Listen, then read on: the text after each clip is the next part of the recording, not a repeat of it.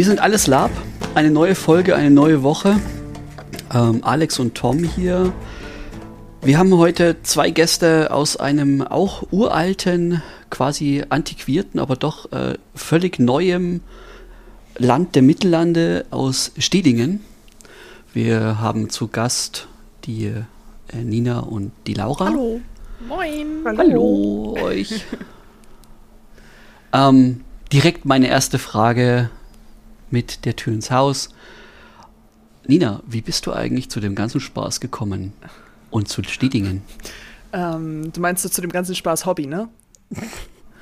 ähm, äh, auch? Okay, cool. Ähm, ich weiß gar nicht, ich glaube 2016 habe ich das allererste Mal gelabt. Das heißt, ich bin gar nicht eine von diesen Personen, die schon seit antiquierten Zeiten irgendwie dieses Hobby betreibt.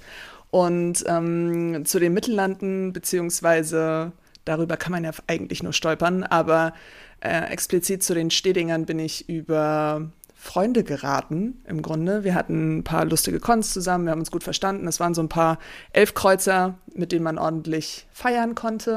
Und irgendwann hieß es dann, du Nina, hättest du nicht Lust, so ein bisschen Verantwortung in einem, in einem Land zu übernehmen, das wir neu aufbauen wollen? Und du wärst dann nur Kriegsfürstin, das ist nicht so wichtig, die Rolle.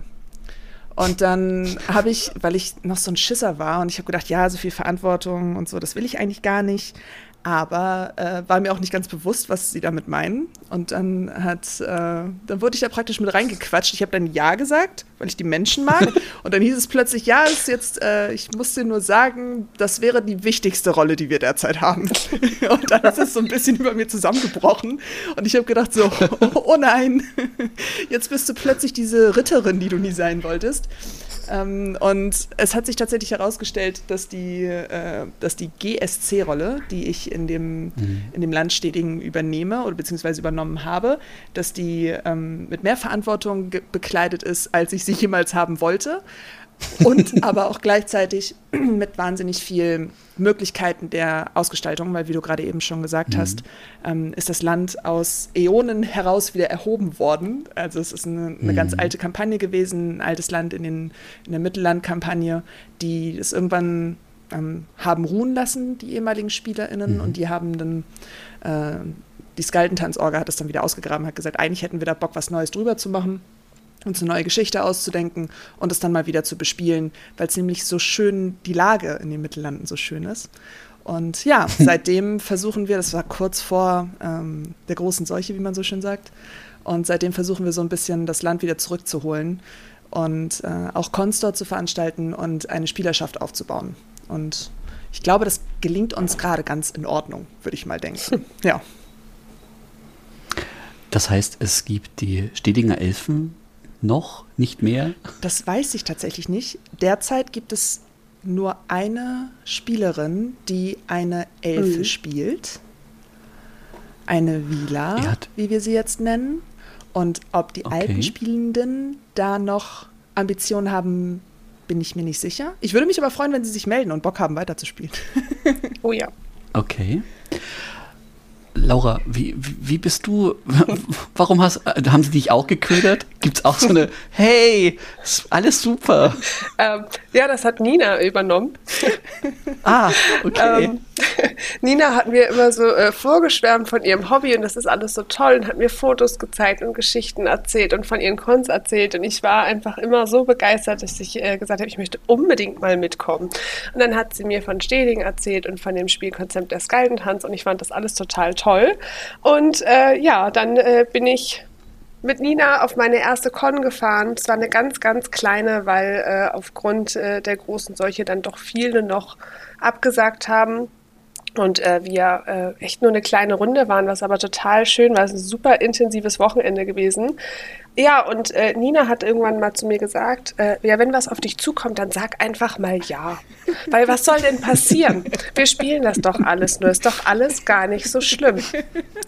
Ja, also ich bin dann an dem Wochenende äh, an meiner ersten Con aufgestiegen von einer ich sag mal, Durchschnittsbürgerin äh, zur Sippenmutter und Verantwortung über Land, Ländereien und Leute. Weil, sag doch einfach mal ja. Mhm. Das ist die Devise. Sag doch einfach mal ja. Und genauso sind wir ja. dann auch zu diesem Podcast gekommen übrigens. Genau. einfach mal ja sagen, könnte ja gut werden. Ja, ja. ist ja. gar nicht schlecht eigentlich. Bisher funktioniert das ganz gut. Wir fahren ja. gut. Hervorragend. Also habe ich das richtig verstanden? Steding ist schon irgendwie so ein, ist das ein Ableger jetzt von Akron oder hat sich das aus der Spielerschaft entwickelt? Ähm, ähm. Also ein Ableger würde ich es nicht unbedingt, unbedingt nennen, aber so wie das so ist, ähm, je mehr Menschen gemeinsam ein Hobby haben, je mehr man sich äh, so überlegt, was man so bespielen könnte und je älter so Länder und auch Alliances in dem Sinne sind, glaube ich, hat sich das aus dem Freundeskreis dort ergeben. Und Miko, unser Head SL, hatte mhm. Eigentlich relativ schnell ein paar Leute zusammengefunden und hat gesagt, hey, wir haben da dieses alte Land und lass doch mal gucken, was wir damit machen können. Und dann eben auch eine Orga ähm, zusammengewürfelt, äh, bevor Covid uns dann tatsächlich irgendwie da ein bisschen rausgewürfelt hat.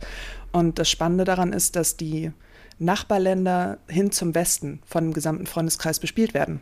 Und mhm. ähm, dann war es praktisch naheliegend, dass man aus dieser Gruppe oder dass sich aus dieser Gruppe Bekannter und Freundinnen ähm, dann sowas bildet, die mhm. dann versuchen, da mal ein anderes Konzept anzubringen. Ja. Und daran waren wir dann oder war ich dann auch maßgeblich beteiligt. Derzeit versuchen wir aktiv ein ähm, Regelwerk zu updaten so ein bisschen. Also es wurde ganz viel alte Lore und altes Regelwerk zusammengesucht, um dann eben dafür zu sorgen, dass wir so ein bisschen Basis haben, auf der wir neu entwickeln können. Und dann hatten wir relativ viel Zeit, uns dann auch was auszudenken und so ein bisschen Freiheit auch. Und das hat eigentlich ganz gut geklappt. Ähm, beziehungsweise klappt es immer noch, weil wir immer noch dabei sind, das zu bearbeiten und uns auch zu erspielen tatsächlich. Also es ist mhm. kein, kein statisches Ding, was wir jetzt abgeschlossen haben und dann versuchen irgendwie damit dann für immer glücklich zu sein, sondern wir ähm, sind sehr rege auch im Austausch aufgrund der Thematik, die wir uns ausgesucht haben für das mhm. neue Steding in dem Sinne. Ja. Und das heißt, die, also die Lage ist schon ähm, an Okra, also ist das, seid ihr begrenzt? An begrenzt, genau. Nicht, also, liegt ihr an. also das, das wunderbare Reich Stedingen grenzt im äh, Westen an Akron und, ähm, und also Rabenstein. Ja, genau, im Nordwesten ja. Akron, äh, Südwesten Rabenstein, dann haben wir die Klanslande unten im Süden und Neuraben und im Norden sind die Saalschen Lande und oh, ich glaube, da haben wir noch ein bisschen Anschluss ans Meer auch, also da ist auch irgendwo noch ein Hafen und so und äh, es liegt eigentlich so mitten im Zentrum Mhm. Und ich glaube, das war so einer der Hauptgründe, weswegen sie gesagt haben, hey, dann nehmen wir uns das doch, wenn es gerade brach liegt. Da können wir so ein bisschen Spiel mit reinbringen, weil das dann ja auch runtergeht da in die Turognei und so. Und das finden mhm. die Akrona ja mal ganz gut, sich da zu prügeln. Ja. Wie, wie kann ich mir Stedingen so als Land vorstellen? Also ma, malt uns doch mal ein Bild. Wir haben in Stedingen eigentlich eine, was, was die Landschaften betrifft, eigentlich eine ziemlich diverse Fauna und Flora. Also wir haben dank Nico und den anderen Spielleitenden haben wir ähm, im Süden Berge, im Norden so ein bisschen Auen und wunderschöne Felder. Mhm. Und dann haben wir so ein paar Wälder hin, zum, zum, hin nach Osten und nach Westen hin dann auch recht viel Moor und Sumpf.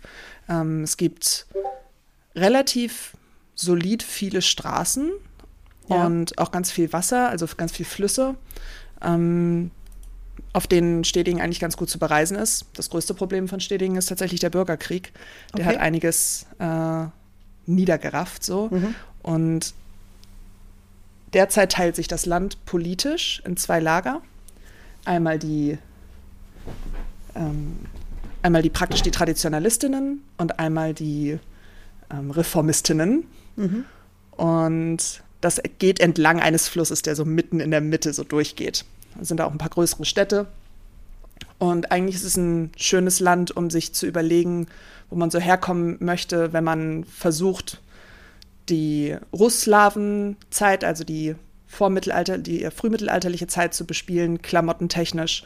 Und oder auch spätmittelalterlich, weil alles, was so ein bisschen Städte ist, ist so ein bisschen spätmittelalterlich und die Reformistinnen ziehen sich auch eher so ein bisschen spätmittelalterlich an. Das heißt, wir haben eigentlich für Spielende auch genug Möglichkeit, von bis zu spielen, je nachdem, wo die Alliance dann eben liegt. Ja. Habt ihr da so einen Klamottenkanon für eure SpielerInnen? Ja, so ein bisschen. Also wir haben Ja. uns tatsächlich überlegt, dass wir für die Traditionalistinnen eigentlich die Russ- äh, und Norse ähm, Klamotten ganz cool finden, weil wir schon eigentlich eher so ein bodenständisches, äh, bodenständisches Spiel spielen wollen, beziehungsweise Bild abgeben wollen. Ähm, relativ gerade Schnitte, wie man das so kennt. Ähm, Borten, schöne erdige Töne, natürlich auch ein bisschen was Kräftiges, einfach damit Ja. es ein geschlossenes Bild gibt. Und dann in den Städten hätten wir natürlich gerne die bunten, äh, wie sagen wir mal, ähm, die Bruchenträger. Da werden die Traditionalistinnen, das sind natürlich die Guten, die fluchen immer so ein bisschen über die äh, Bruchenträger ähm, aus, den, aus den Städten und aus dem Süden. Und wir haben das dann praktisch so ein bisschen aufgeteilt, dass die beiden Parteien gut optisch voneinander abgrenzbar sind und sich aber auch schön an historischer Kleidung eigentlich orientieren können, ohne dass wir zu viel Fantasy rausnehmen. Ja. Ja. Habt ihr ein paar prägnante Städte, die man so vielleicht hört oder mit denen ihr auch in Time dann spielt? Ähm, tatsächlich gibt es derzeit so eine Kampagne, die wir in Hanfmühlen machen. Da ist so ein, ich weiß gar nicht mal, da heißt, glaube ich, eine der Städte heißt Rabentrutz. Da spielen dann natürlich auch die Rabensteiner, sind da immer ganz heiß drauf.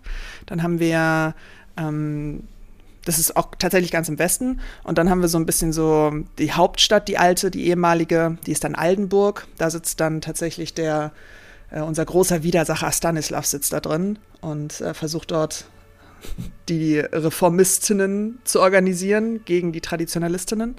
Und ich glaube, einer der Städte, die derzeit auch in den Kampagnen immer mal wieder vorkommen, ist äh, Bonn-Wilnshafen. Das ist dann unsere Möglichkeit, ähm, praktisch ans Meer zu kommen und auch Handel zu treiben. Und ja, sonst finde ich Honigsee auch immer noch ganz schön, aber das ist, weil mein Charakter daherkommt. Ja, ja. Du, sagtest gerade, und du sagtest gerade Handel. Ähm, was für einen Handel habt ihr da im, im, im Kopf? Ähm, wir handeln eigentlich mit allem. Also wir können Das ist ein Korn. städteabhängig. Ja, genau. Das ist so ein bisschen auch landschaftsabhängig, ne? Also Ja, genau. Holz haben wir, äh, weil wir große Wälder haben, wo wir ordentlich Holz abdingsen können. Also vor allen Dingen unsere Partei, die Traditionalistinnen, haben derzeit vor allen Dingen Zugriff auf Holz. Äh, Flachs, wir Ja. haben auch äh, Hanf, ähm, das wir, mit dem wir handeln können. wir haben wenig Viehzucht mit, also wir haben wenig äh, Vieh, das wir, mit dem wir handeln. Das ist eher zum Erhalt praktisch der Bevölkerung selbst. Und ich weiß nicht, bei uns wird auch ein bisschen Bernstein gehandelt, tatsächlich in der Familie. Und fällt mir noch irgendwas ein? Ja, bei uns zum Beispiel äh, ist es halt dann, ähm, also in Ochsleben ist, wird, äh, warte, jetzt muss ich kurz, äh, Zuckerwatte, Disteln und äh, Senf wird angebaut. Und damit äh, wird in Ochsleben dann halt auch gehandelt. Das klingt, Genau. klingt nach Alles einer sehr spannenden Mischung. Tatsächlich schon. Und wir haben halt auch die Ja. Möglichkeit, dadurch, dass das Land, ähm, dadurch, dass wir praktisch an der Quelle sitzen und so wenig vorgegeben ist, falls Leute irgendwie sagen, ja, ich hätte Bock irgendwie bei Steineichen, da wo so schön viel Holz zu holen ist, da hätte ich Bock irgendwie meine, meine, meine Sippe anzuordnen, dann können die sich auch recht frei eigentlich überlegen, mit was sie so handeln wollen. Wir sind da wenig festgelegt und je mehr äh, die Leute dazu oder Spielende dazu beitragen können, das Land aufzubauen, beziehungsweise auch geschichtlich ähm, aufzubauen, desto besser für uns. Weil ähm, das kennt jeder, der versucht, so ein, so ein Land ähm, mit Leben zu füllen. Ähm, je mehr Input man von außen bekommt, desto weniger Grenzen gibt es. Äh, und das ist eigentlich ganz gut, glaube ich. Ja. Also ist der Handel auch schon eher so an mittelalterlichen Vorlagen orientiert? Ja, kann man schon sagen. Wir haben auch durch die eher ländliche Struktur eine recht einfache, eine recht einfache Basis. Ähm, es gibt, es gibt zwar die Möglichkeit, auch ähm, Innovationen irgendwie vor allen Dingen in den Städten zu erwähnen. Und auch das Militärische ist recht weit entwickelt, eben wegen des Bürgerkrieges auch, der dort Ja. herrscht. Aber es ist nicht so, dass wir jetzt sagen würden, oh, in Stedingen wurde, weiß ich nicht, äh, wurde die Dampf, da wurde der Dampfpanzer entwickelt. So ist es nicht. Aber wenn irgendjemand einen Dampfpanzer verkauft, dann nehmen wir ihn gerne. Ja. Oh, groß, Wir sträuben uns nicht, aber es ist auch nicht so, als, würd, als hätten die Menschen dort die Wahnsinn, also die große Zeit, ähm, so wahnsinnig viel Innovatives ähm, mitzubringen. Es wird eher importiert aufgrund eben dieses, dieses Bürgerkrieges, der Ja. das Land so lange stillgelegt hat. Ja. Und das ist ja dann geschichtlich auch der Grund, weswegen Stedingen so lange unbespielt war im, im Sinne. Das benutzen wir so ein bisschen als Telling Mhm. hinsichtlich des Konfliktes auch. Ja. Und, aber, aber Menschenhandel ist nicht dabei. Nein, wir handeln nicht. Nein. Wir handeln nicht mit Menschen, wir handeln auch nicht mit Anders, äh, Anderswesen. Ähm, ganz im Gegenteil sogar. Da herrscht aufgrund des Glaubens in Stedingen, gerade bei den Traditionalistinnen, ich weiß nicht, wie das bei den Reformistinnen ist, da müsste ich nochmal überlegen und aufschreiben, aber gerade bei den Traditionalistinnen handeln wir äh, ganz bestimmt nicht, auch glaubenstechnisch ganz bestimmt, ganz bestimmt nicht mit Anderswesen, eher im Gegenteil. Wir haben großen Respekt vor den Naturgeistern in dem Land und ähm, erzählen uns da lieber Geschichten über die Geister, als die Geister zu Geschichten zu machen, glaube ich. Und dann mal auf ein äh, solches Wesen zu treffen, ist äh, für eine äh, Traditionalistin auch eher was äh, total Spannendes, Aufregendes und Schönes, äh, anstatt äh, was irgendwas Negatives. Mhm. Also Ja. Okay.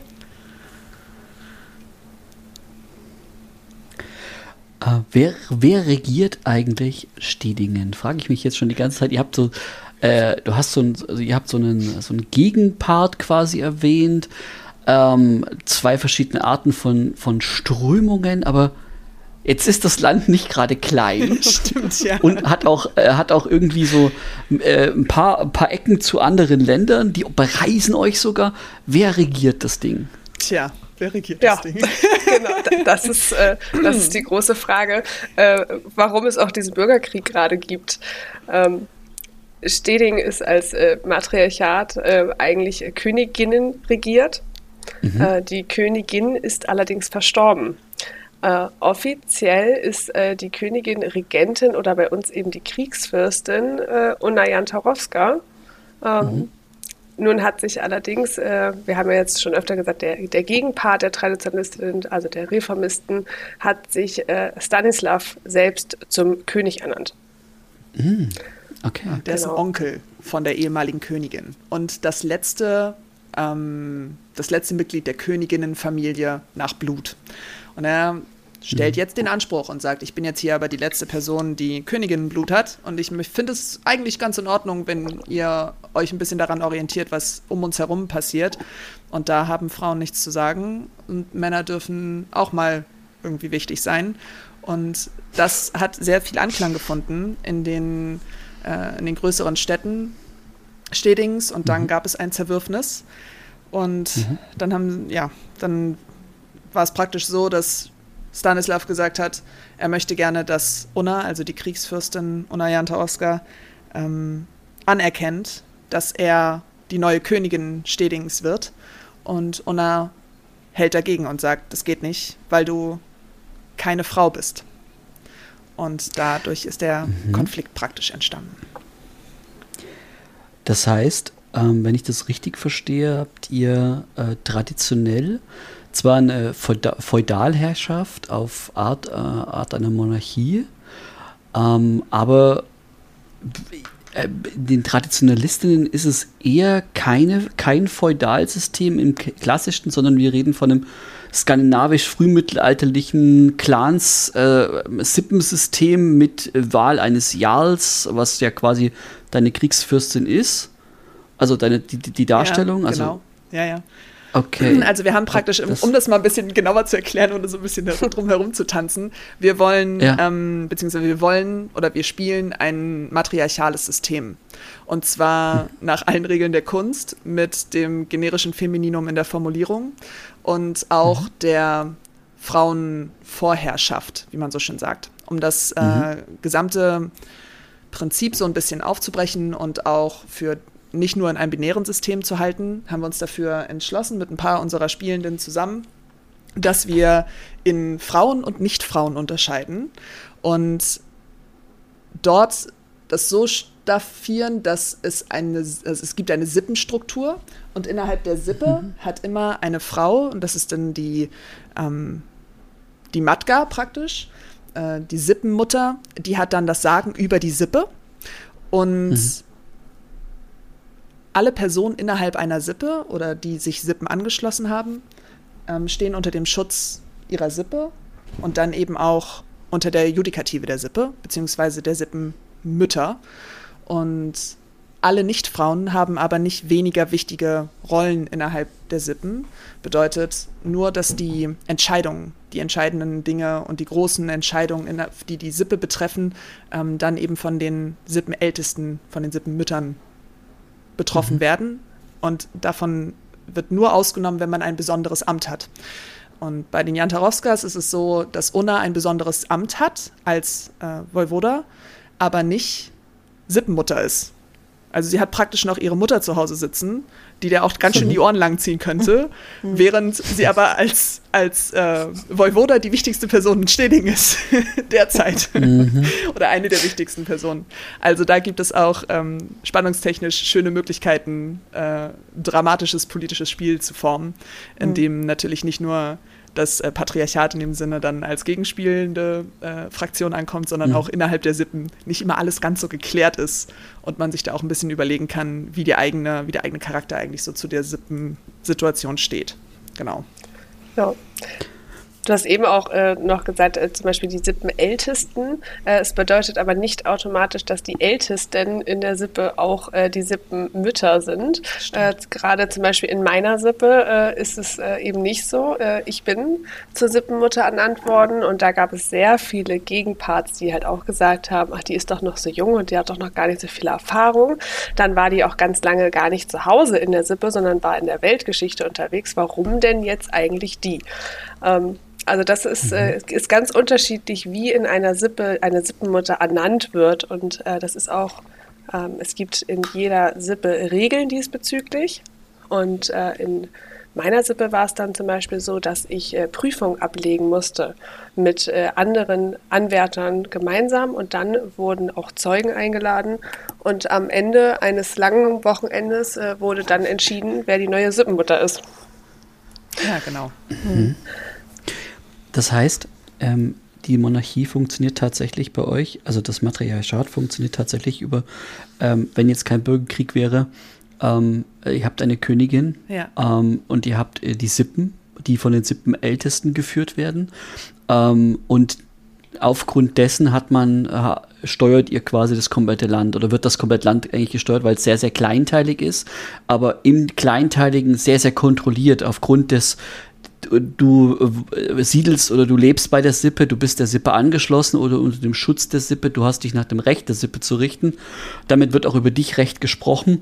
Ähm, Habe ich das so richtig so aufgenommen oder gibt es da noch irgendeine Instanz, die ihr jetzt gesagt habt, die, die, die da gerade rausfällt? Oder? Ja, so ein bisschen. Also es gibt genau wie okay. du sagst, diese Kleinteiligkeit, dass die Sippen sich untereinander organisieren.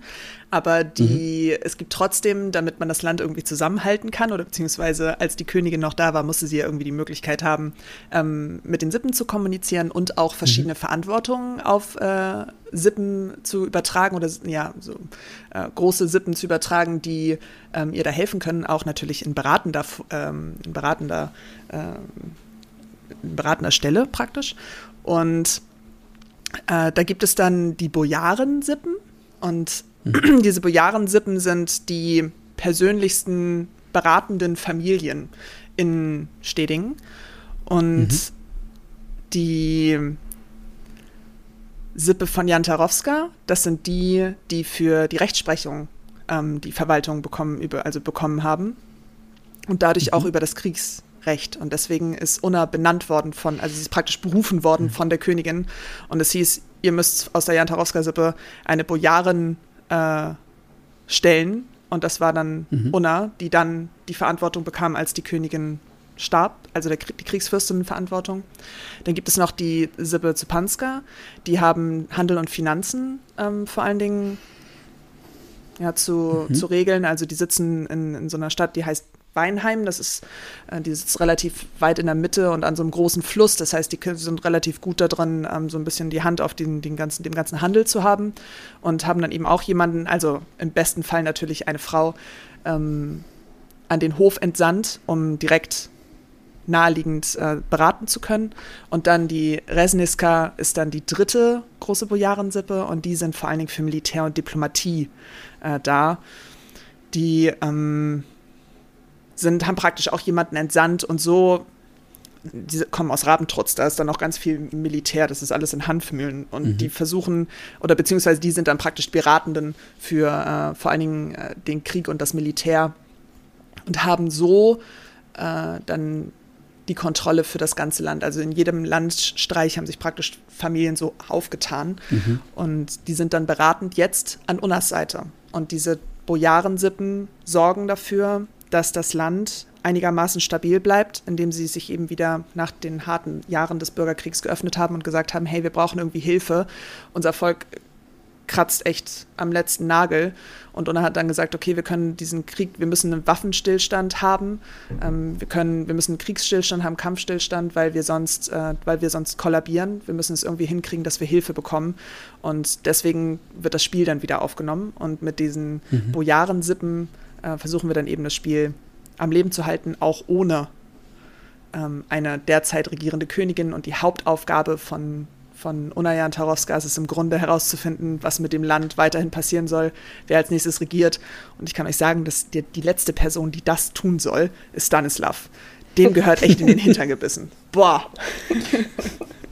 ähm, außer Stanislav und deine Una, gibt es noch irgendwen, wo du sagst, ganz ehrlich, wenn, wenn du nach Stedingen reist, dann solltest du diese Person unbedingt treffen, einen Tee trinken, ein Schachspiel mit ihr durchführen oder einfach nur ähm, sie malen oder was auch immer. Gibt es so, gibt es so eine Person, wo du sagst, oder ihr, wo ihr sagt, hey, diese Person oder Personen Alle Mitglieder der Rotte. Stimmt, Laura. Okay. Erklär, erklär doch mal, Laura, was die Rotte eigentlich ist und warum man die alle malen sollte. Genau. ähm, ja, ähm, die Rotte von Steding ist eine äh, Gruppierung von äh, Frauen, die von Unna ernannt worden äh, oder gerufen worden in eine Schwesternschaft. Ähm, das heißt, äh, Unna hat äh, festgestellt, dass sie äh, Hilfe braucht und Frauen an ihrer Seite äh, und auch Nicht-Frauen an ihrer Seite braucht, die äh, zu ihr stehen und ähm, ja, ihr immer zur Seite stehen. Und diese Schwesternschaft ist eben die Rotte von Stedingen. Und das sind äh, selbstverständlich die Menschen, die man unbedingt treffen sollte. Das sind nämlich alle Badass, das hast du vergessen ja. zu erwähnen. also ursprünglich war der Gedanke, dass wir so einen Prügeltrupp haben. Äh, Tobi kam auf ja. mich zu und sagte, boah, du brauchst eigentlich so einen Prügeltrupp, der so mit dir durch die Gegend zieht. Und den haben wir. Wir haben den, aber er ist noch Vor allem den Pöbeltrupp. den Pöbeltrupp, ja. Den, also, eigentlich sind wir zurzeit ein ziemlicher Pöbeltrupp. Das ist ein Pöbeltrupp, das stimmt. Aber was dazu auch ähm, dringend gesagt werden muss, wir müssen noch mehr werden. Das heißt, wenn ihr Bock habt, pöbelnde Nordfrauen zu spielen, die ordentlich prügeln wollen, bitte, bitte meldet euch. Finde ich ähm, total ähm, charmant. Es ist, ja, du. wir sind auf jeden Fall Andersrum allerdings auch genauso. Also für äh, die äh, Reformistinnen, äh, auch da ja. äh, werden immer wieder gerne Leute gesucht. Also wenn ihr Bock habt, äh, gegen den Pöbelhaufen zu sein und versuchen wollt, uns den Hintern zu versohlen und dagegen uns anzutreten, dann äh, könnt ihr das gerne versuchen. Hauptsache dagegen. Hauptsache dagegen. Geil, genau. So mit so, mit, rennst du mit so einem Schild über dem Kopf drunter, dagegen. Dagegen. dagegen. Ja, genau, also tatsächlich war das so der Grundgedanke und mhm. ähm, ich muss sagen, jetzt so in der, Reflekt in, in der Reflexion darüber, dass wir ja versuchen, äh, da genug äh, Menschen auch äh, genug Spiel zu bieten, es ist unfassbar schwierig, ähm, Personen zu finden, also vor allen Dingen ähm, Frauen spielende Personen zu finden, die wirklich Lust auf solche Konzepte haben. Also mhm. ich hätte nicht gedacht, dass es so schwer ist, weil mhm. äh, das natürlich auch immer viel Verantwortung ist, dann nochmal einen neuen Charakter zu bauen und so. Aber ähm, insgesamt ist es nicht so leicht. Und wir haben jetzt, glaube ich, in der Rotte aktiv spielend vier Personen. Ähm, alle spielen derzeit Frauen. Und Jetzt sollen, und wir haben auch ein paar, die versuchen, Teil der Rotte zu werden innerhalb des Spiels. Also die mhm. nicht von, wo sie nicht von Anfang an gesagt haben, hey, wir fangen direkt als Rottenmitglied an, sondern die sich das erspielen möchten. Und das äh, bietet als extra äh, Spielanregung bei uns in der Truppe nochmal so ein bisschen Herausforderung auch. Und ich glaube, bisher haben alle eigentlich ganz schön viel Spaß da. Also ja. ähm, ja, wir kriegen das eigentlich ganz gut hin. Und das sind natürlich, wie Laura schon sagt, genau die Personen, die man eigentlich, mit denen man eigentlich auch mal sich hinsetzen will, um Tee in Anführungsstrichen zu trinken. Ja. ich finde das, das Thema Matriarchat und dann sozusagen, also ein, ein Mittelalterkonzept im anderen Kleid, im wahrsten Sinne des Wortes vielleicht, ähm, mhm. sehr spannend, weil wir ja gerade noch im Lab sind, was, glaube ich, zu 90 Prozent gefühlt zumindest patriarchatisch ähm, geprägt ist und auch die Strukturen, so dass es der Ritter und jetzt gibt es nicht, so viele Ritterinnen und falls es dem geneigten Hörer, Hörerinnen hier schon aufgefallen ist, äh, wir haben bisher nur weibliche Gästinnen gehabt. Ähm, ups, das ist natürlich kein Zufall, sondern wir möchten Was? Na, oh Schock, ähm, sondern oh, Schock. natürlich auch gerne ähm, wieder mehr Spieler in, in dieses Hobby ziehen und wie du schon sagtest, so manche Konzepte sind vielleicht ähm, SpielerInnen vielleicht nicht geheuer oder, oder vielleicht nicht interessant genug. Und ich kann mir vorstellen, dass ihr auch vielleicht im Spiel durch, diesen, durch dieses starke Matriarchat, was ihr dann darstellt, eventuell auf, auf Widerstand trefft. wie ist denn, also muss ich, ich muss da einmal reingrätschen mit dieser Frage. Wie sind, wie sind da eure Erfahrungen, wie andere Spieler oder SpielerInnen auf euch reagieren mit diesem starken, hier haben die Frauen das Sagen, es gibt nur die Frauen, und es gibt die anderen. Ja. Laura, schieß mal los.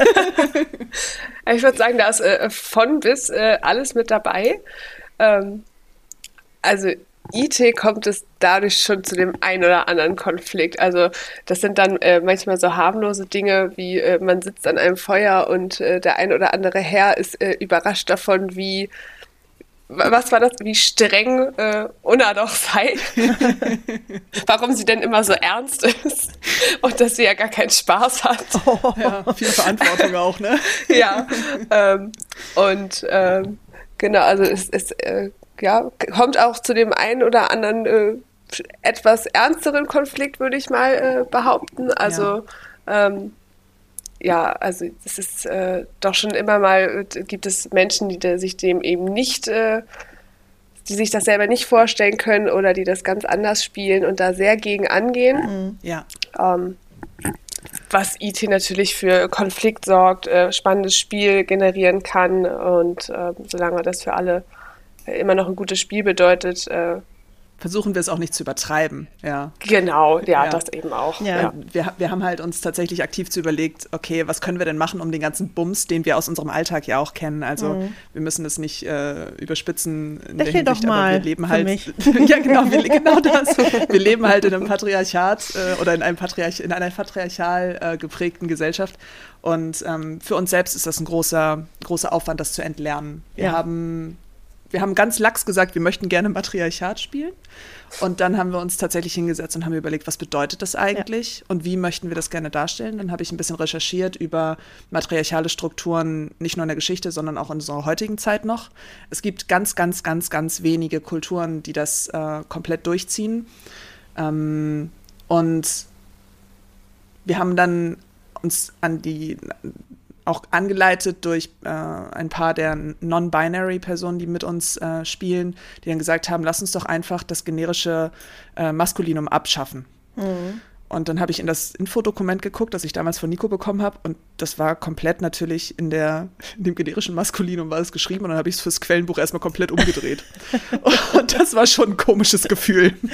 Ja. Und dann haben wir halt auch gesagt, okay, wir möchten das gerne auch in der Sprache durchdrücken. Und ich kann, ich kann euch schwören, es ist das Schwierigste überhaupt, die eigene Sprache so umzuändern, dass man das im Spiel IT gut rüberbringt ja. Und gleichzeitig sich dann auch darüber freuen kann, wenn Menschen da so ein bisschen drüber stolpern, die das nicht gewohnt sind. Ja.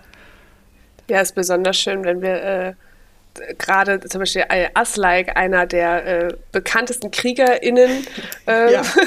und äh, wenn dann gesagt wird, die, die, die Kriegerin Aslike und äh, dann kommt Aslike als äh, großer, Zwei starker Mann, Mann ja, um die Ecke und viele so, hat Was? sie nicht Kriegerin gesagt? Oder wir hatten auf so einem Handels, auf so einem Handelskon, da ging es auch darum, dass irgendwie aus den, aus den Clanslanden saßen da zwei und die haben gesagt, ja, wir brauchen für eine Kirche, die wir bauen wollen, brauchen wir Baumeister. Habt ihr Baumeister? Und dann habe ich da gesessen, habe die angeguckt und habe gesagt, naja, also ihr könnt schon Baumeister haben, aber wir würden euch lieber Baumeisterinnen geben, die können, die verstehen mehr von ihrem Handwerk. und dann diese Stille auch und auch nicht nur die Stille im Raum, sondern in den Gesichtern. so dieses, hä? genau. Das heißt, diese, diese kleinen Punkte, an denen man so merkt, wie Leute plötzlich dieses unterschwellige, mhm. ähm, die, diese unterschwellige Wahrnehmung dann plötzlich hinterfragen ja. und sich so sich über sich selbst stolpern. Das äh, sorgt für ein, das sorgt für eine andere Art von Konflikt, mit der wir so nicht gerechnet hätten. Ja. Äh, und die uns immer wieder überrascht und die auch die Leute überrascht, mit denen wir spielen, mhm. würde ich mal behaupten. Ja. Ich glaube, es ist ja jetzt fast im, im Zuge der Zeit oder Impuls der Zeit, ja genau das halt auch zu thematisieren. Ähm, oder halt auch, wenn Leute hinterher Fall, rauskommen ja. und sagen, ich habe da mal drüber nachgedacht. Das hat, da ist ja schon ein bisschen was passiert in den Köpfen.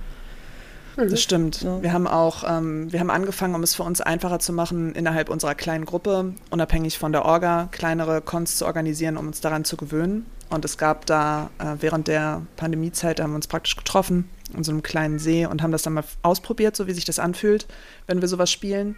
Und es war vor allen Dingen für unsere Mitspieler, ähm, also nicht nur für den Aslike oder für die vielen anderen Männer, die mit uns spielen, ähm, war das dann eine neue Erfahrung, sondern auch für viele äh, der anderen Mitspielenden, die gesagt haben, okay, mir hat noch nie jemand so zugehört. Ähm, weil die Jungs schon doll darauf geachtet haben, wie sie mit uns mhm. umgehen. Und das war ein ganz neues Spielgefühl für uns. Ähm, auch dieses unterbrochen werden ja. in wichtigen Gesprächen oder dass einem nicht Gehör geschenkt wird da wurden wir dann auch in anderen Spielen schon von den Mitspielern bei uns in der Runde verteidigt.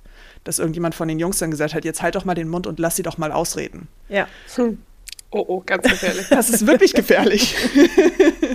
Weil dann plötzlich dieser Moment entsteht, in dem die Leute so überlegen, hä? Wieso denn das jetzt? Mhm. Und das ist genau dieser, dieser, dieser feinfühlige Konflikt, den wir damit praktisch provozieren und der dann tatsächlich auch dafür sorgt, dass wir danach in, äh, ich weiß nicht, das machen nicht so viele, aber wir versuchen das regelmäßig zu machen, dass wir uns danach zusammensetzen und sagen, hey, was ist denn gut gelaufen, mhm. was ist denn nicht so gut gelaufen und wie haben wir uns gefühlt in bestimmten Situationen und es wird dann doch schon davon, also die Jungs reden dann immer darüber und sagen, es ist schon wild, wie anders ihr spielt, wenn wir eure Support-Rollen sind. Und dass es denen auch mhm. viel Spaß macht, das zu tun. Ich weiß nicht, der Spieler von Aslak, der heißt Björn, der hat mal gesagt, äh, es macht so viel Spaß, euch einfach alles hinterherzutragen und ihr macht die ganze Arbeit. schön. So schön. Ja. Das heißt, ähm, ihr habt natürlich, wenn du sagst Supporter also in den eigenen Reihen, aber auch Supporter ähm, anderer Länder, die jetzt vielleicht erstmal in erster Linie nicht mit dem Stedinger Konzept vertraut sind.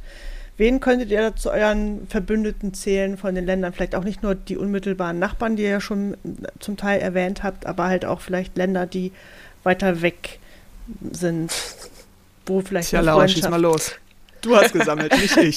ja, ich war, ich war sammeln. Ich war sammeln. Ja, ähm, ja, mein Charakter ist äh, Antonia und äh, die ist äh, gerade ganz viel im Imperium unterwegs und sammelt dort äh, ganz fleißig Verbündete. und äh, ist gerade dabei, mit seiner Schar an oh. Landsknechter wieder zurück nach Steding zu kommen. Und es werden immer mehr. Imperium. Hat Darth Vader sich auch schon angeschlossen. so ungefähr, genau das. Ähm, okay. Wir haben jetzt praktisch einen Haufen Landsknechte, die natürlich alle darauf hoffen, dass sie ja. genug Gold kriegen. Ja.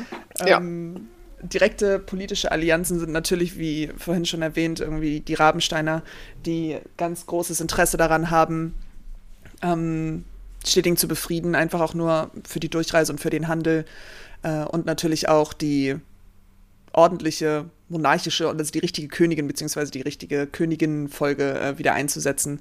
Auch die Akrone haben daran großes ähm, Interesse, weil natürlich die Reise durch Steding viel einfacher ist als durch die Clanslande. Dann nach äh, in die Turoknei zu kommen.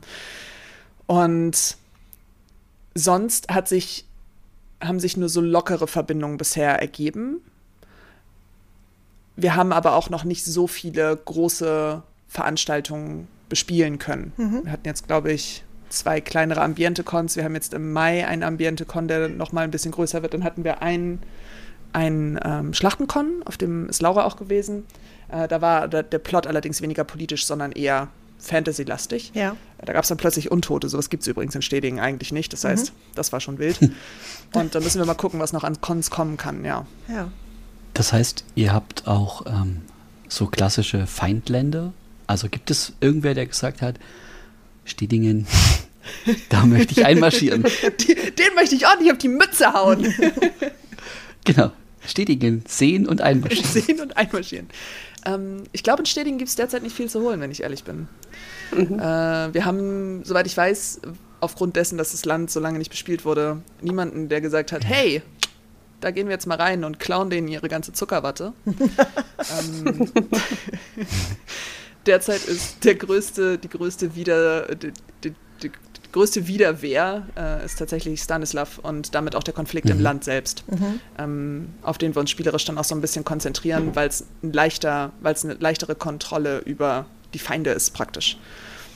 Und mhm. äh, da haben wir tatsächlich noch nicht so, also wir haben da eigentlich gar keine Spielenden, die die Fraktion darstellen. Das heißt, äh, darüber würden wir uns natürlich auch wahnsinnig freuen, wenn wir endlich mal Leute hätten in Bruche, die wir richtig bepöbeln können.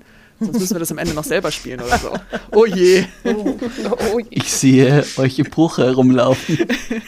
Derzeit haben wir alle ordentliche Hosen an, ja? Ordentliche Russhosen und die Waden sind und gut schön gewickelt. gewickelt. Ja, genau das.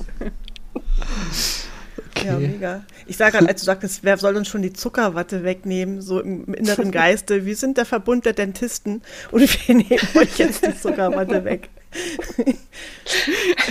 ja. ja, man darf dazu nicht vergessen, es gibt tatsächlich auch noch ähm, eine weitere Fraktion innerhalb vom Land. Mhm. Äh, wir hatten vorhin erwähnt, dass es ähm, neben den Menschen, die dort sind, auch Anderswesen gibt. Äh, wir in Stedingen sagen dazu Geister. Und das sind dann eben dementsprechend auch heilige Wesen.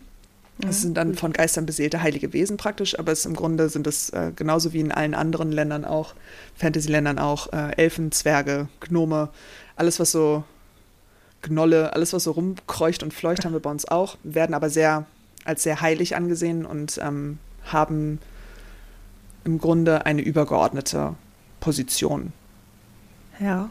Und dann haben wir noch Magier. also, dann haben wir noch Magier. Okay. Ja. Die haben so ihre eigene Insel. Die sind da irgendwo ja. in so einem. Die haben, ja, die, die wohnen da in so einer Insel, die heißt. Äh, Alcatraz. Alcatraz, die haben wir, ausge ausgeladen aus unserem. Nee, so schlimm ist nicht. Äh, Zweistromgrad heißt diese Insel. Mhm. Die ist in der Nähe von Weinheim.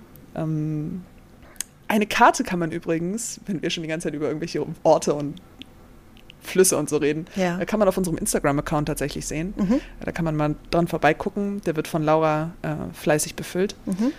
Und mhm. dort leben die Magierinnen. Und die sind so ein bisschen außerhalb der politischen Ordnung auch. Das sind im Grunde Magie, also magiebegabte Menschen, die dort einen weiteren Teil der ja, die versuchen sich eigentlich rauszuhalten aus dem Konflikt zwischen Unna und Stanislav und dem ganzen politischen, sorgen aber so gut es geht dafür, dass das Land stabil bleibt. Also helfen derzeit vor allen Dingen Unna dabei, ähm, mit Handel die Leute wieder dazu zu bringen, dass sie Essen und Kleidung und so haben, ohne dass der Konflikt sich zu sehr niederschlägt. Mhm. Ähm, die sind so ein bisschen außen vor. ja. ja.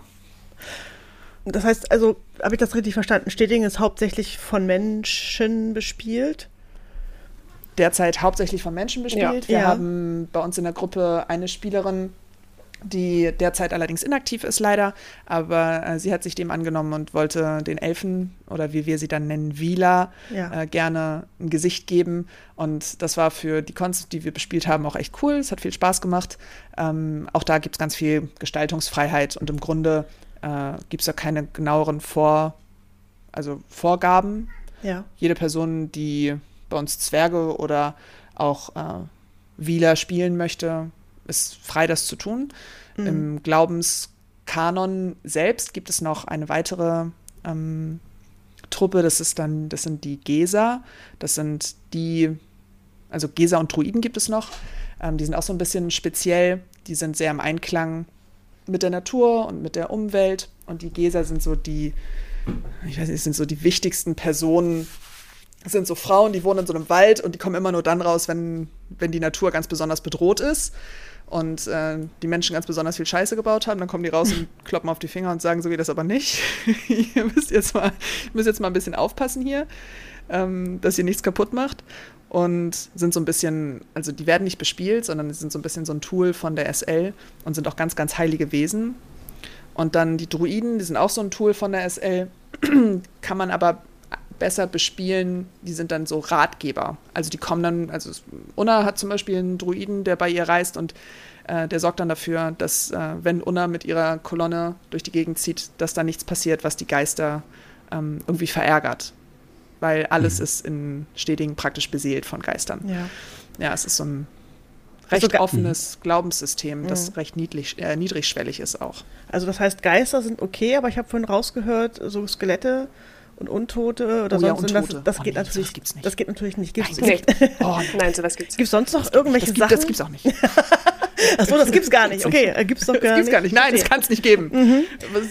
Wie, wie machen die Akrona? Es gibt nur ein Leben, der Rest ist, muss dann, die müssen dann direkt wieder niedergemäht werden. Das geht nicht.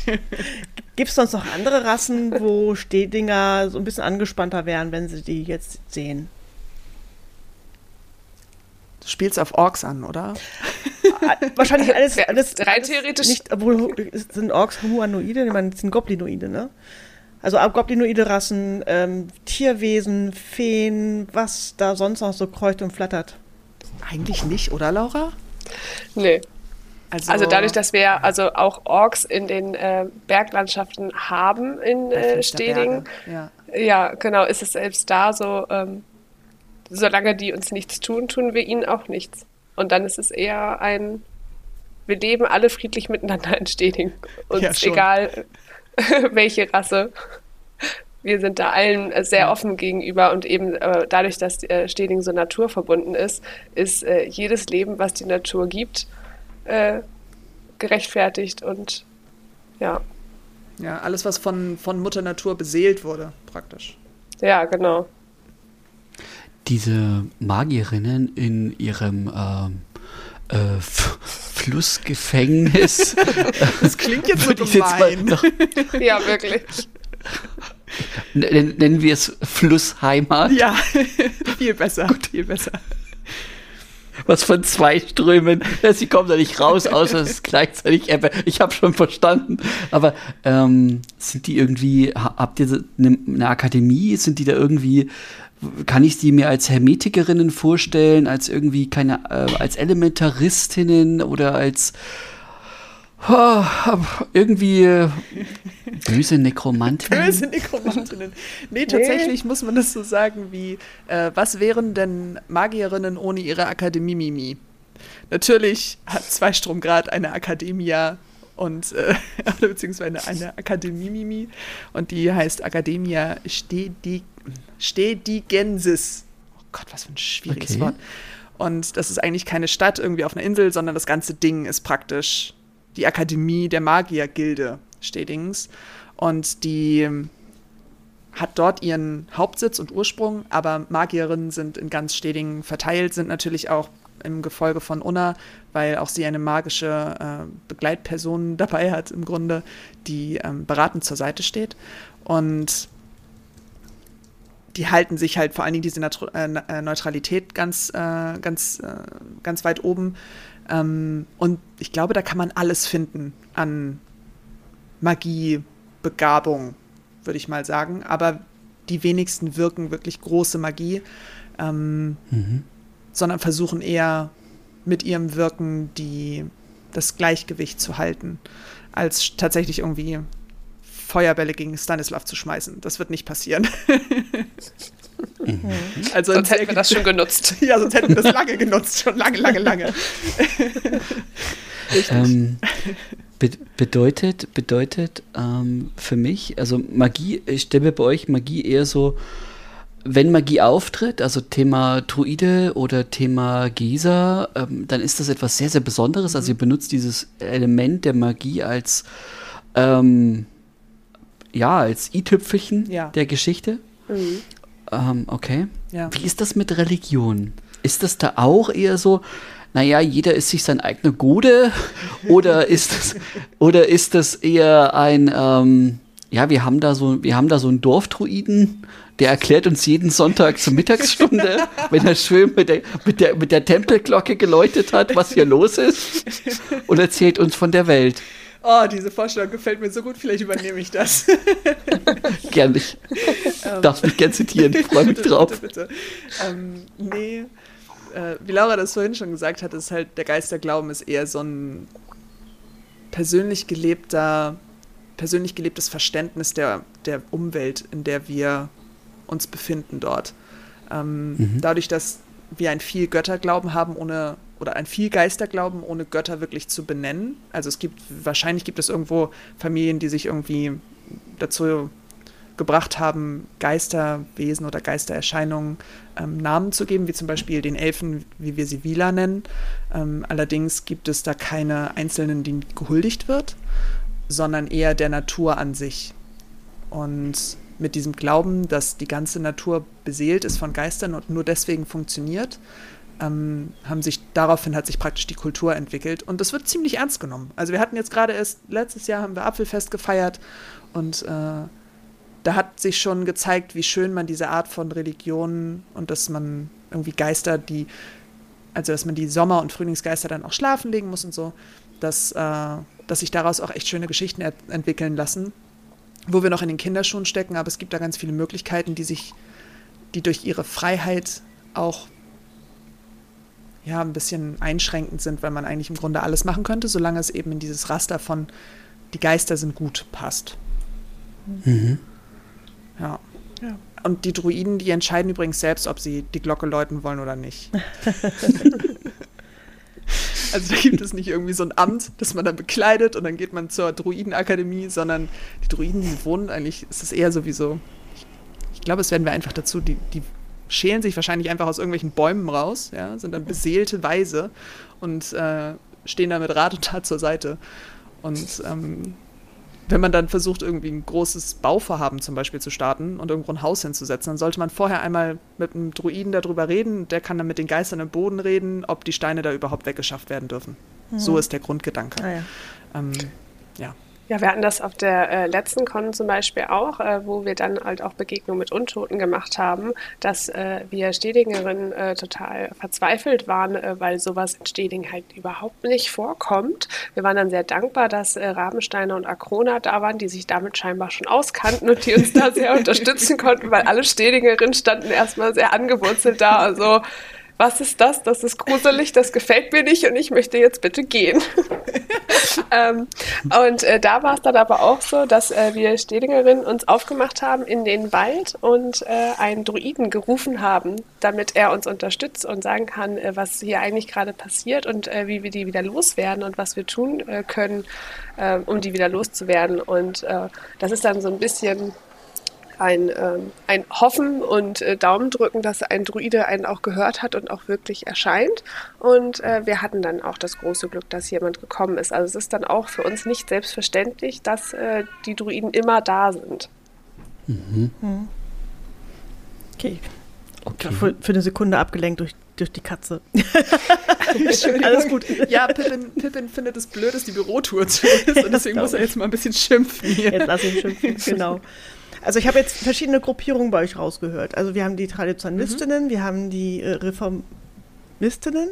Ja. Ähm, ja. Es gibt ähm, Magierinnen und es gibt Druiden und es gibt Stanislav. genau. Es gibt Stanislav. Der Stanislav. Das sind aber die Reformistinnen. Achso, das sind die Reformistinnen. Ja, also das ist der Kopf der Reformistinnen. Genau. Oh, oh, verstehe.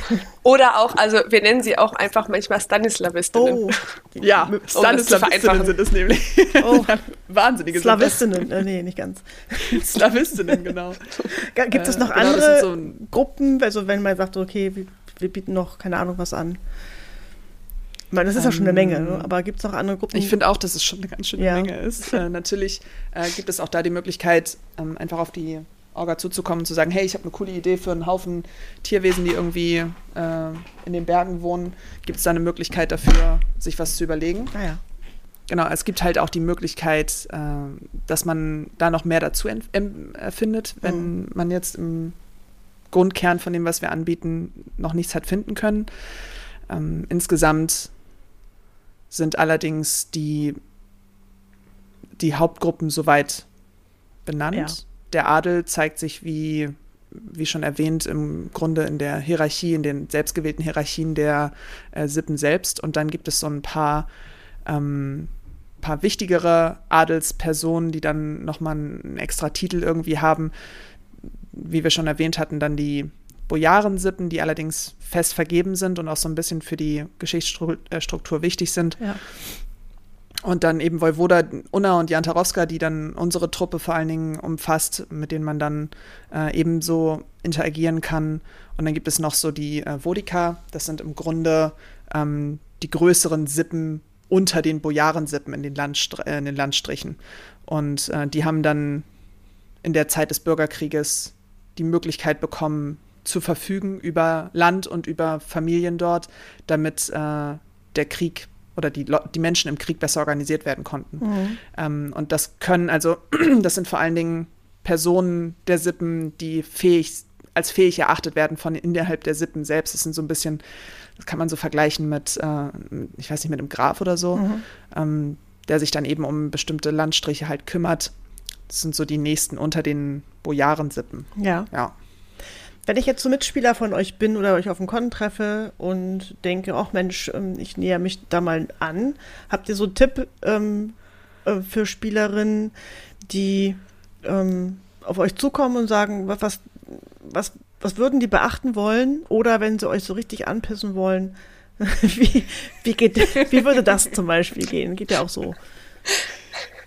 Laura, hast du da noch eine Idee? Also so, so wie du äh, Steding erlebt hast, ähm, so, so, ein, so ein Hand, ja, also Handbook ich, für Mitspielerinnen. Ja, also äh, auf der letzten äh, Ambiente-Con, auf der ich unterwegs war, hatte ich äh, genau das, dass äh, jemand da richtig Bock drauf hatte, äh, mir da ans Bein zu pinkeln, sag ich jetzt mhm. mal. Ähm, deshalb, wir haben äh, wir sind OT gute Freunde, deswegen äh, konnte ich damit IT ziemlich gut umgehen, weil mir gerade Konfliktspiel nicht immer ganz so leicht mhm. fällt. Äh, bei einer Person, die ich dann so gut kannte, war das für mich kein Problem. Andere bei uns in der Gruppe können da deutlich besser mit um. Aber ähm, ja, er hat IT sehr doll darauf angelegt, äh, mich ständig zu unterbrechen oder mit anderen darüber zu sprechen. Ja, guck mal, die komische da und die macht doch auch alles irgendwie, die spricht total komisch und dann nimmt die sich als Frau auch total ernst. Das könnte ich ja selber gar nicht. äh, das äh, ging dann so weit, dass äh, wir irgendwann auseinandergerissen werden musste, weil ich dem dann äh, den Kopf einhauen wollte.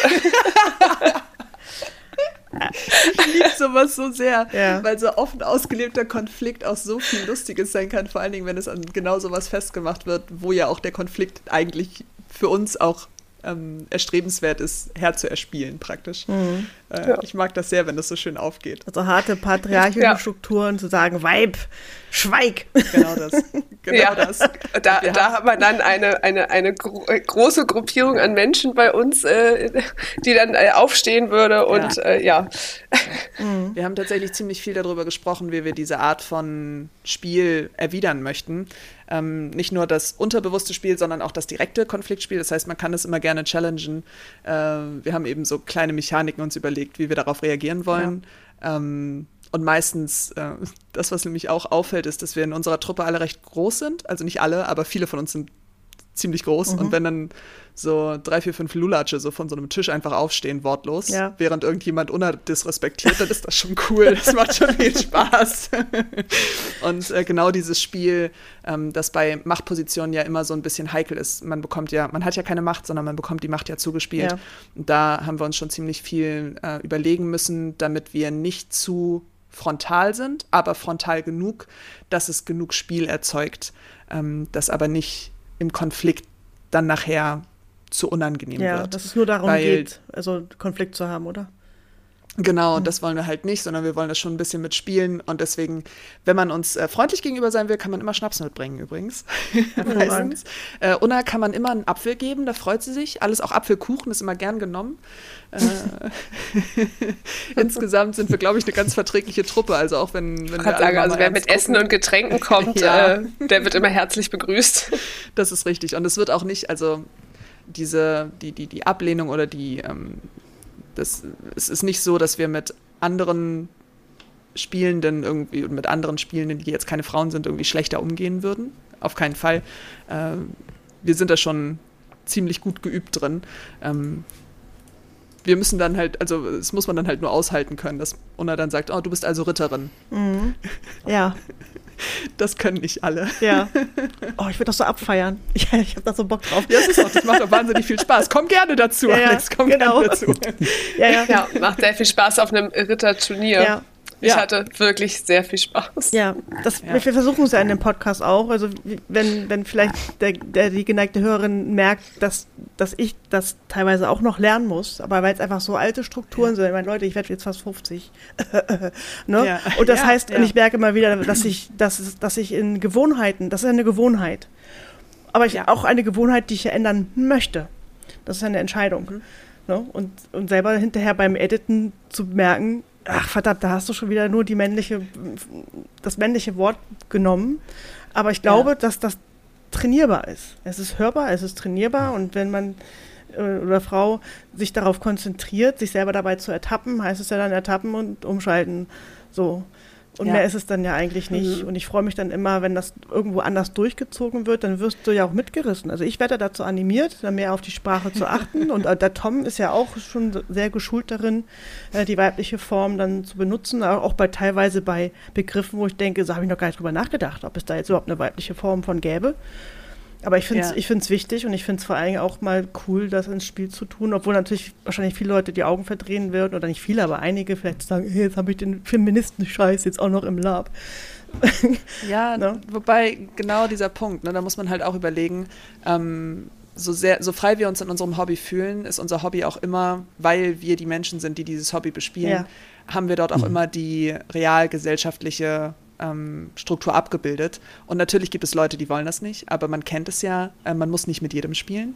Und für diejenigen, diejenigen, die das spannend finden, mit diesem, mit diesem Spiel zu spielen mhm. im Grunde, äh, mit denen spielen wir das, bespielen wir das gerne, weil es für uns genauso eine Herausforderung ist. Also es ist nicht so, als wären wir jetzt, als würden ja. wir morgens in unseren Zelten aufwachen und werden dann von der Muse geküsst und könnten nur im generischen Femininum reden. Das ist nicht so. Aber wir versuchen auch nicht zu streng mit uns zu sein, ja. weil genau wie du das nämlich schon sagst, so man ärgert sich dann darüber, wenn es mal nicht klappt, aber wir freuen uns eigentlich viel mehr, wenn wir es dann hingekriegt haben und wenn wir dann in diesen mhm. Flow reinkommen. Ja. Mit der Sprache, die sich verändert, verändert sich dann auch so ein bisschen die Sicht. Ja. Das ist eigentlich ein cooles Konzept, das mal auszuprobieren. Total, auch. mega. Ich finde das mega spannend. ähm, jetzt ist eine, eine, eine meiner letzten Fragen, die ich noch habe, bevor ich quasi fragenlos glücklich bin. äh, wenn Mensch bei euch mitspielen möchte, mhm. an wen wendet er sich? Oder an, an wen wendet es sich? Die Personen, die äh, bei uns mitspielen mhm. möchten, die können sich vor allen Dingen an die Skaldentanz-Orga äh, wenden, weil dort mhm. im Grunde so ein bisschen der Kern des Wissens auch sitzt. Nico ist äh, neben den Leuten, die das tatsächlich wie wir bespielen, ist er äh, der Herr über die Timeline und über den Plan und äh, über alles, was man eigentlich wissen will. Und er kann dann relativ gut auch Informationen weitergeben, damit man sich das erstmal angucken kann. Und dann haben wir einen Discord, so wie die meisten Gruppen das jetzt so haben, mhm. auf dem man sich auch informieren kann. Und mhm. dann kann man sich überlegen, ob man Stedingen selbst bespielen möchte, also als eine eigene Truppe. Und dann stellen wir auf jeden mhm. Fall alle Informationen dafür, weil das ist etwas, was wir auf jeden Fall, wo wir auf jeden Fall Bock drauf haben. Ähm, denn derzeit die aktivsten Spielenden in Stedingen sind wir als Jan Tarowska-Truppe um Unna mhm. herum. Und das bringt natürlich auch andere Konflikte und Abhängigkeiten mit sich.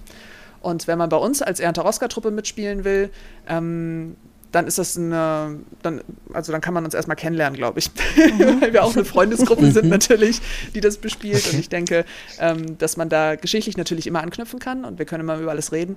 Aber ähm, wie wir das dann bespielen, besprechen wir dann so. Die einfachste Art und Weise ist wirklich, äh, bei der Skaldentanz-Orga mal zu gucken, ähm, und sich da zum, zu melden. Die haben auch so eine, so eine Webseite richtig. Also da kann man auch so Infos kriegen dann. So oldschool? Ja, so richtig oldschool. cool. ähm, jetzt, die, äh, erzählt mal, was, was, wo sagt ihr, jeder, äh, gibt mir, gibt mir ein so ein klassisches Kern, äh, Kernmoment, wo ihr sagt, wenn eine, eine Neuspielerin nach Stedingen kommt mhm. und sagt, hey, das möchte ich gerne erleben was ist so für euch der Kernmoment, der das ausmacht? Jeder, jeder so gern einen, dass wir einfach mal so dieses, das sagt, der, das sagt euer, euer Bauchgefühl, das ist Stedingen für euch. Laura, fang mal an. Uff. oh. Ja, das ist äh, gar nicht so einfach, finde ich. Ähm, ich finde, es sind ganz, ganz stark einfach äh, die Menschen, die, die Stedingerin selbst, äh, die man da, die man erleben sollte oder ich sage, die man erleben muss, weil erst dann kommt Steding richtig rüber. Also umso mehr äh, wir auch sind, die von unserer Gruppe präsent sind, umso mehr fühlt sich das nach Steding an, umso mehr, einfacher fällt mir das auch, das äh, dann zu spielen, auch mit dem generellen Femininum, wenn wir das in einer Gruppe machen, wenn wir mit sechs, sieben Leuten vor Ort sind, äh, die sich ähm, ja, als äh, Stedingerin da durchsetzen wollen äh, gegenüber allen anderen, die da sind. Ähm, das ist äh, dann für mich Steding und äh, diese Naturverbundenheit. Ich glaube, das spürt man bei uns auch ganz, ganz stark, dass wir das alle jederzeit äh, leben, jeder auf seine eigene Art und Weise so ein bisschen. Aber also dieses Naturverbundene und äh, die Menschen in Steding, also das macht es für mich aus, das muss man erleben. Ja, gerade auch so. Kann ganz unterschiedlich sein. Ja, gerade wo du das auch so sagst mit dem, mit dem Naturglauben. Wir hatten auf dem Apfelfest diesen schönen Moment, wo wir ähm, uns überlegt hatten, dass wir wir wollten ein Fest feiern, eigentlich wollten wir ein Fest feiern. Und gesagt, okay, wir brauchen irgendwie einen Grund, ein Fest zu feiern. Was machen wir? Wir brauchen Essen. Äh, es geht um Äpfel. Es, Im Grunde ist es ein Erntedankfest gewesen. Und mhm. dann haben wir gesagt, okay, wir brauchen irgendwie eine Tradition und eine Geschichte, die das begleitet, damit es ein damit es irgendwie funktioniert. Und dann haben wir uns was überlegt und haben dann so Strohpuppen gebastelt ähm, haben dann die Geister der Ernte dort einziehen lassen, die Sommergeister, die natürlich dafür gesorgt haben, dass Äpfel wachsen und so und äh, mhm. dass wir eine gute Ernte haben. Und die müssen dann schlafen, damit sie nicht von, von dem Frost geholt werden. Und deswegen haben wir dann so Puppen, also die Nicht-Frauen haben dann Püppchen gebastelt und wir hatten unabhängig von uns nur zwei Gäste dabei. Und ihr hättet es sehen sollen wie sich gestandene Männer hinsetzen und kleine Strohpuppen basteln und den Spaß so ihres schön. Lebens dabei haben. Das ja. war so ja. schön, weil wir die dann dazu auch Geschichten gelesen haben und ähm, das hat dem ganzen Ambiente mhm. sehr, sehr viel gegeben. Und mhm. der Moment, den ich am liebsten mochte, war, da haben wir das allererste Mal äh, unser Konzept rausgeworfen in die Welt.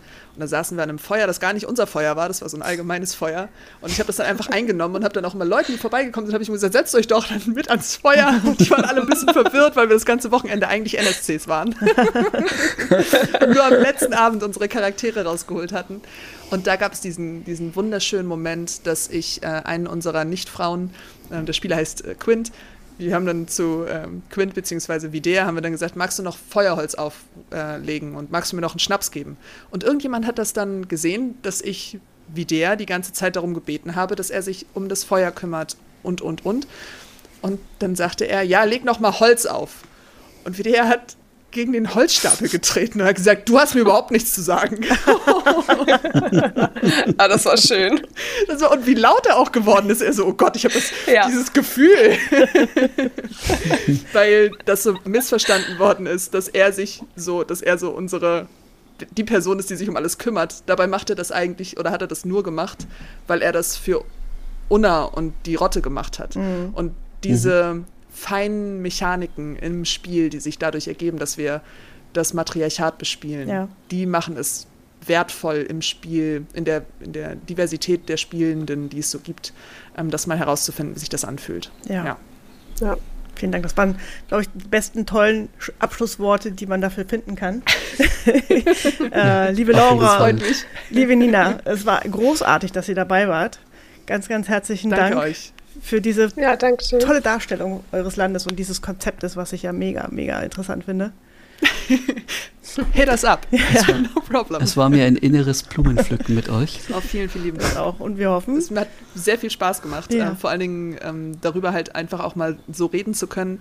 Äh, besonders weil das Land halt auch noch nicht lange wieder bespielt wird. Mhm. Ähm, ist eigentlich was Schönes. Und gerade weil das Konzept so besonders ist, ja. ist es auch manchmal ein bisschen schwer, das wirklich zu erklären. Mhm. Vielen lieben Dank für den Raum dafür. Oh, das gerne. hat viel Spaß gemacht. Gerne. Ja, Dann sehen wir uns hoffentlich auf der nächsten Con mit unseren HörerInnen. Ja, hoffentlich. auf jeden Fall. Vielen Dank und bis bald. Dankeschön. Tschüss. Tschüss. Tschüss. Danke.